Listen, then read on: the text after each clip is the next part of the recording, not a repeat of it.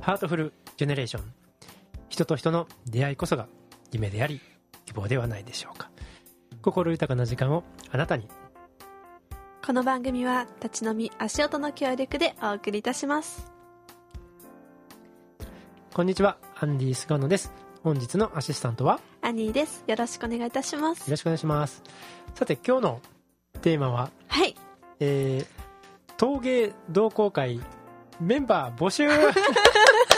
陶芸です陶か芸同好会 また新しいことをされるんですね新しいあでも陶芸をね習い始めて、まあかれこれ1年あもう1年もななりんますかね、か結構ハマってらっしゃいましたもんねまあ、やハマってましたハ マっねてましたもんねでその最近そう、はい自分なりのはいオリジナルの、なんていうのかな作風といったら大げさかもしれませんけども、まあ、自分がちょっと人とは違う技をちょっと今開発したというかあさすがアイデアマン ですよね もうなんかすごいいろんな方向でねアイデア思いつくねで今やってるのは、はい、まあ、例えばその抹茶茶碗に、うんえー土で作るだけじゃなくて、はあいのガラスの、ね、破片とかうんそれをこう埋め込んだ形のはいザラザラゴツゴツ感みたいなあーのを今やってたりとか、あされてるんですねうん、へーでもうお皿を作ったりとかああ箸置きを作ったりえ難しそうどうかな楽しいですかそうですよ えそういうのをこれからうん同じ手法でなんかされるってそこうそうとですかそうガラスとうーんコラボするとかへーこれからやろうとしてるのはその、えー水晶とかの石水晶鉱物とかあるじゃないキラキラし光る石はいはい、めっねちゃ好 きですまあダイヤモンドは高くてちょっと無理やけど確かあに、のー鉱物のキラキラみたいな、、はいそういう石をこう、うん、コラボレーションしへて、ーそういう作風にしていきたいなと思ってなんか全然想像つかないですけ どえ今日持ってきてくださってますよね、ちょっとその石のサンプルを持ってきましたなんかここういううここんななんかピンク色のもあってうんじゃあブルーかな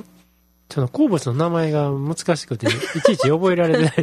ないホタル石だってなるしねピカピカしててね普通に磨きなんかああいうなんかリングとかにある宝石ではないけどもうすでにやっぱりキラキラでいいですよね、まあ掘ってそのまま出てきたうーんい鉱物ねや私もこれがめちゃくちゃ気に入ってあいいねそれめっねちゃなんかこのこのキラキラ感キラキラねうんかわいい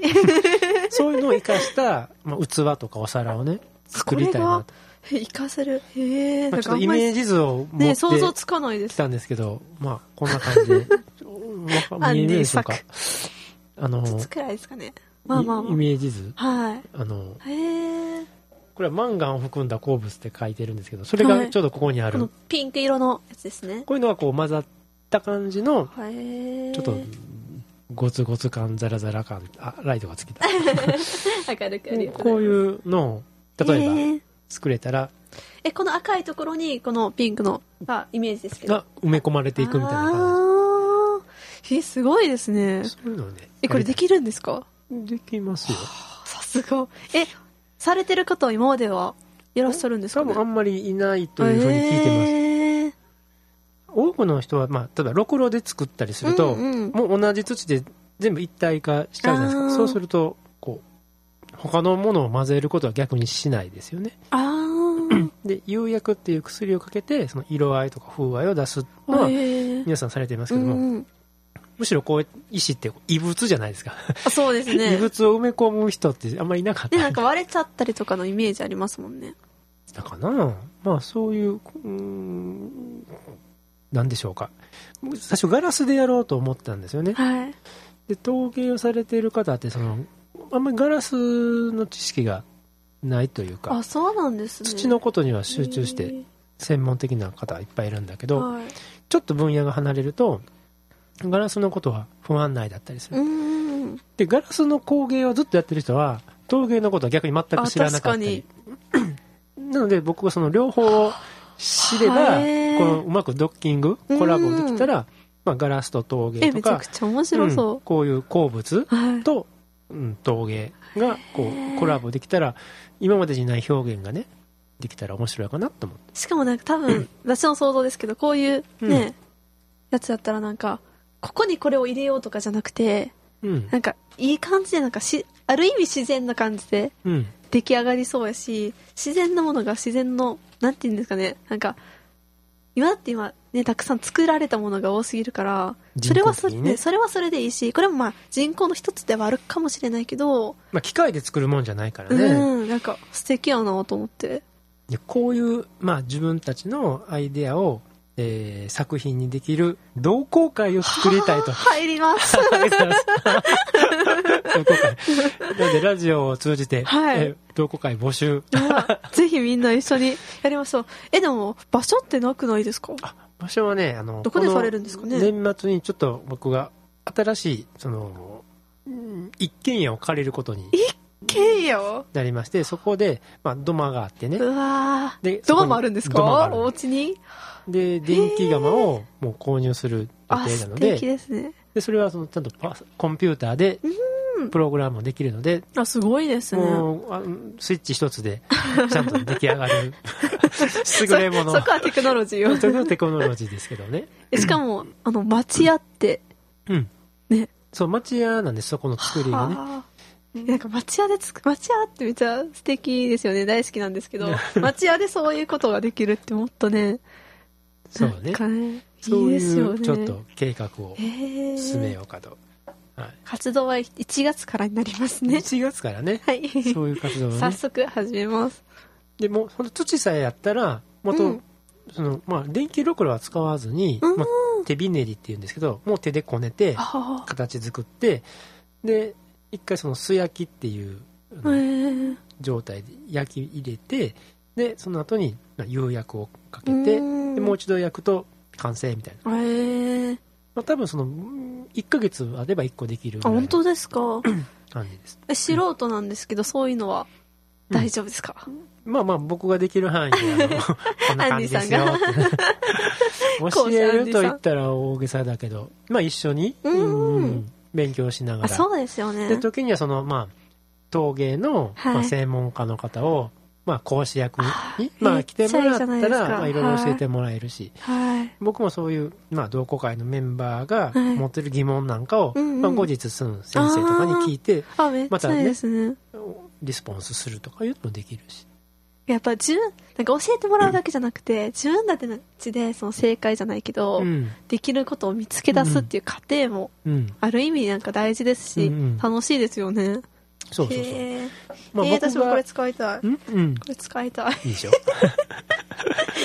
まあ僕が通ってるその陶芸教室なんかも結局その生徒さんが自分でやりたいものをもう黙々とやってるんでねでこれどうしたらいいのかなって困ったら先生があアそうドなバんイですスねしてくれる感じなのへーでその決まったプログラムがあるわけじゃないんですねあそうなんですねこれしましょうこれしましょう次はこれしましょうではなくって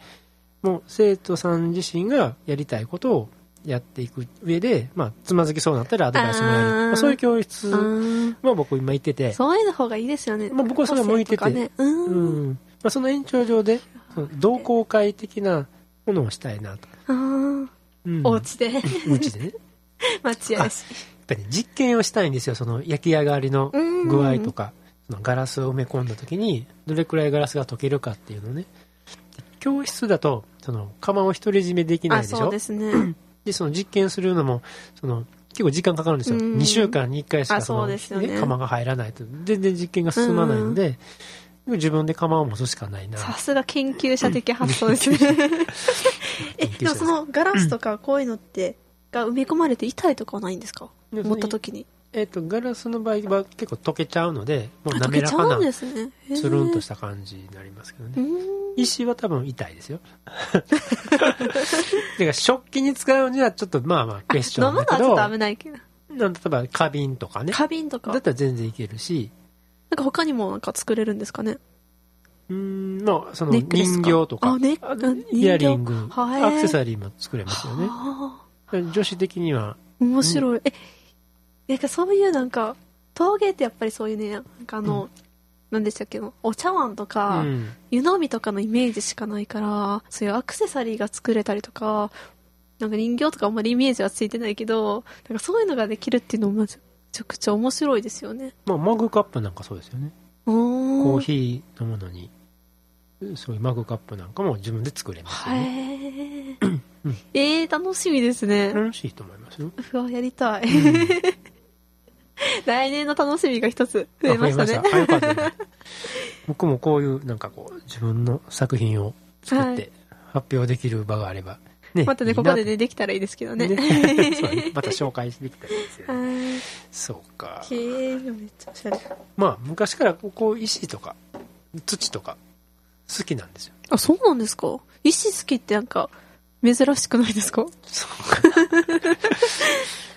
でもこう、石とか砂とか土を触るって僕にとってはなんかこう、なんか安心できるというか、あそうなんですね心が落ち着くというか。確かにもう、今も無意識で持ってしまってます、これ。やはり人ってあの死んだら土に変えるって言うじゃないですか。あおだから我々の変える場所は大地なん ですよね。めっちゃかっこいいこそうと言いまだすね。大地の恵みじゃないですか。はいこの、まあ、鉱物にしろはい、はい土にしろ、うん砂にしろ、うんまあ、ガラスもそうですけども、あーだからそういう鉱物をこう身近にこへうえ手にすることが、まうんあ人にとってなんか安心材料になるのかな変える場所所だそう。変える場所あー感じに確かに。思う人とかねへえ、面白い考え方ですね。いや、でも確かにそんな。へえ。幼稚園のところとか、いいでなんか粘土細工とか夢中になりませんでした土団子とか言っちゃ土いまし団子たあね。そうそう土団子もそうですよピカねピカにして。場合土触るとやっぱなんかホッとするんじゃないあであすーかうんねうんうん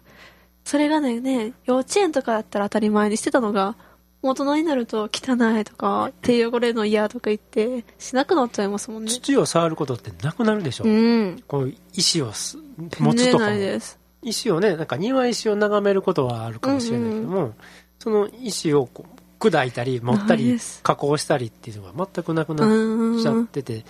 現代人がなんか忘れてるなんか一つかなと思いますああ。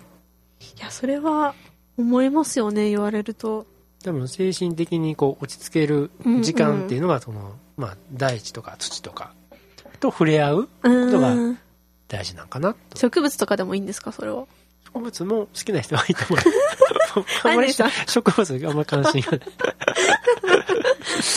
まあ紅葉よりもこうつ鉱物が好きみたあ、いな本当ですかみんなね、紅葉とかみんなね、 みんな行くのに、綺麗って言って。僕下ばっかり土土掘 ってあこんな石でできたみたいなそっちか化石も好きっておっしゃってました、ね。化石も好きへーそのうち化石を埋め込んだなんか抹茶を作ろうかなかっこいいですね。いや、逆に怖いかな。みたいな感えじで、ー、面白い。えーはいそろそろお時間になりました早いですね。はい本日の、えーお相手はアンディ菅野と兄でした。ではまた次回お楽しみくださいはい。この番組は、立ち飲み足音の協力でお送りいたしました。